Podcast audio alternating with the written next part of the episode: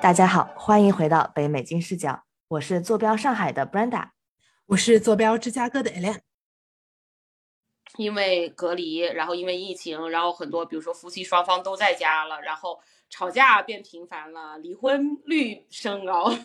就是就发现就是这每天对着同样的人，然后嗯各种不顺心就被放大了，这种 emo。这个特别是啊，有的时候，比如说自己一个人在家，或者是没有没有没有伴侣的，也会觉得非常的 emo。就是你们有什么特别呃 emo 的瞬间？然后那种瞬间，你们一般都是怎么去缓解的呢？首先，我们从上海的小伙伴吧，上海的 f r e n d a 嗯，对，我觉得呃，我有过两段嘛。呃，我之前在美国封闭的时候，我觉得 emo 的情绪会比现在更加放大一点点。因为我现在起码在家里还有家人，嗯，还有有就是平时还能有一些除了工作以外的 activity。但是如果当时在美国的时候，其实真的就是一个人从头关到尾，每天，而且美国的工作时间又短，就是你工作完之后大把的时间在那 emo，不知道自己要干什么，在那个阳台上面晃着那个摇椅就来回看，然后看夕阳西下以后，就哇，人生好没有意义啊！我在这干嘛呢？就感觉特别费时间。嗯，然后也不想说把这样的负面情绪带给朋友，因为我不觉我不知道朋友是不是也处在同样的状况里面。是我后来想了一下，可能是我的一个自保的一个机制启动了，因为有过一段在美国这样不是很愉快的经历。嗯，在上海这次发生的时候，我就非常快速的选择了躺平自保，然后很快就开始不怎么看那个新闻了，然后选择埋在自己的小，嗯。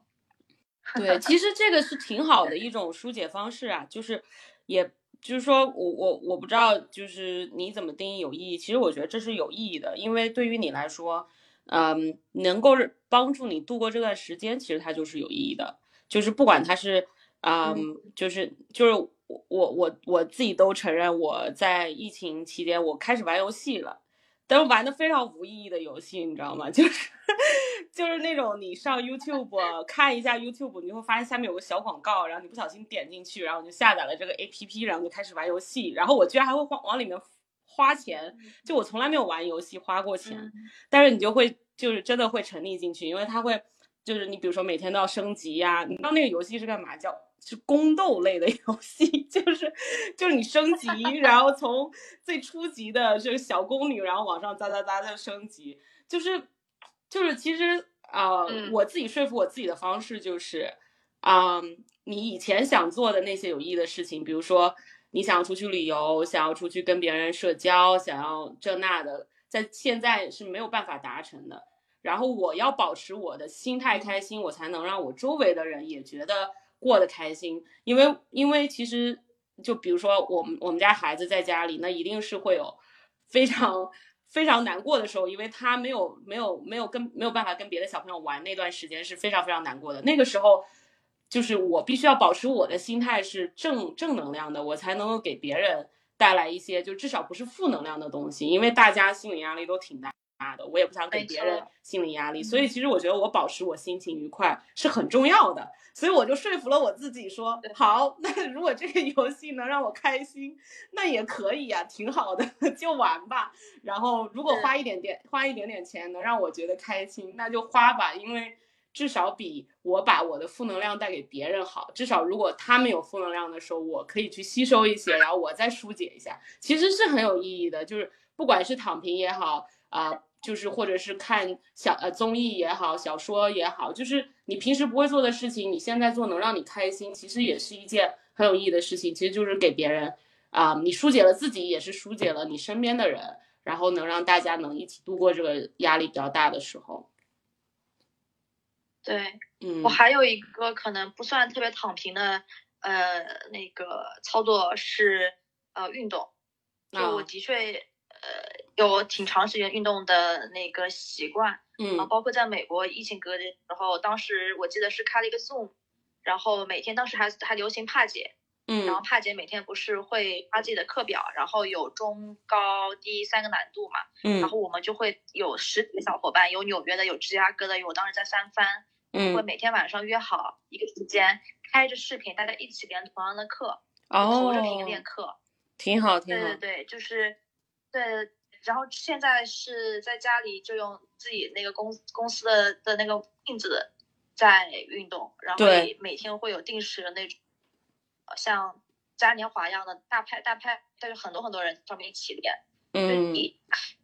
在躺平的生活中给自己找到了一个锚点吧，我觉得就除了那个嗯锚点之外，可能都是躺平。对，其实运动是非常好的舒压方式嘛，而且，对。嗯，现在有很多网上的课程，像你说的，哎，我好像看最近比较火的什么刘刘畊宏啊，什么他刘他畊宏，他那些课程，然后草高木，对我没有我没有跳过，但是好像就是据说非常难，然后也非常的 出汗呐、然后就是运动量挺大的，就是其实也是是的，对，其实运动是非常非常好的一种方式，嗯，就是你说的，嗯找到一个锚点嘛，然后就是每天会觉得，哎，自己稍微进步一点点，或者说坚持的时间长一点啊，重量，哎，今天比昨天好像呃感觉没有那么重了，对吧？其实都是一种进步，你会觉得很积极向上的感觉。嗯想这么多哎，那个 嗯，挺好，挺好也不会想去刻意的关注自己的进步，啊每天出点汗，我干了点啥，就是一个感觉不是一个一样 binary 的一个比较是一或零，我干了和没干，也不会说我关注我每你昨天上升了百分之多少，没有这个想法。挺好，挺好，嗯，这也是一个嗯一个不错的方式。那我想问问，在美国的呃一类，你会你会怎么缓解 e emo 呢？你之前有说就是就想出去晃一晃，那其实晃一晃的机会，特别是刚开始的时候还是比较少的。你你买菜两周去一次也不没有办法那么的频繁，那你都怎么缓解你的 emo 呢？嗯，我想了想，其实我能缓解的 emo，呃，就是充实自己在家的时间吧。就是有的时候觉得，呃，没什么事儿干，可能是我 emo 的点，就是最就是说这个是能被缓解的。第二个缓解不了的 emo 就是特别想爸妈，但回不了国。嗯，这个 emo 是我自己没有缓解的，因为呃每次刷刷机票啊，或者是半夜突然哎想到父母不在身边，总是会有一些难过的。嗯，但是这个这个只能说跟父母打电话也是缓解不了的。第一个 emo 呢，我感觉我可能就是找很多事情充实自己，比如说我培养了一个新的很无聊的兴趣爱好，叫打桌游，就是家里买了很多。有很多桌游，而且还是可以是一个人玩的那种解谜类桌游，哦就一个人可以真的啊就是可能，嗯，有一人玩桌游，我我都已经开始摆满了我的整个柜子，大概会有几十个桌游吧。嗯，我我我想问问 Selina，你在你是怎么样度过一开始 emo 的时候呢？好的，呃，就是我，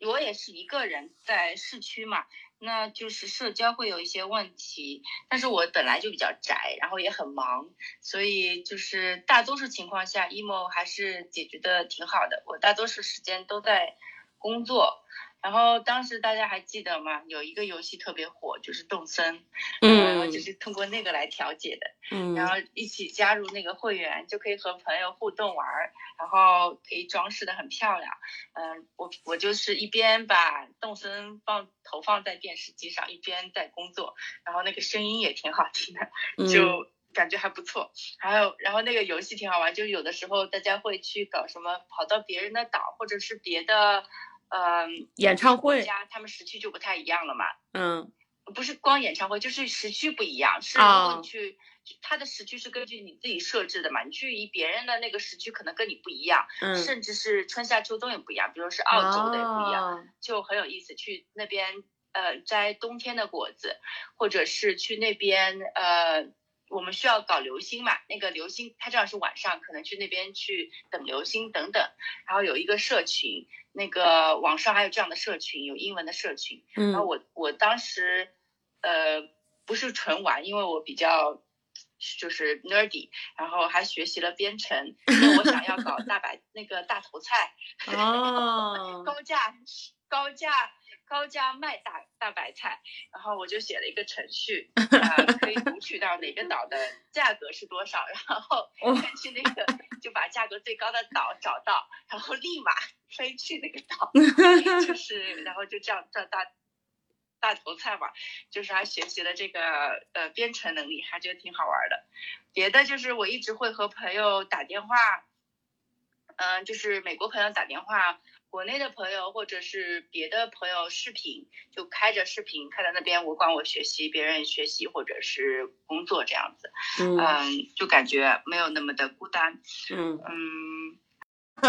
我觉得蛮好，我觉得挺好的。今天跟大家聊的，我希望听众也能因此就是缓解一下，就是各种各种各样的 emo 吧，因为我知道在隔离的时候肯定是会有各种各样的情绪涌上来。啊、有的人说我们因为疫情，特别是在美国的小伙伴们，因为疫情失掉了两年，对吧？就感觉二零二二年像是像是二零二零年的一个 reset，就是像开端那个电视剧一样，我们又回到了最开始的地方。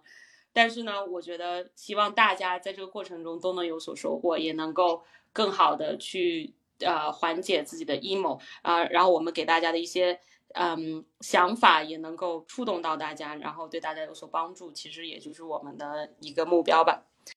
嗯那今天因为时间关系呢，我们的节目就到这里结束了。如果喜欢我们的节目，欢迎分享和订阅。谢谢您的收听，我们下期再见，拜拜。拜拜。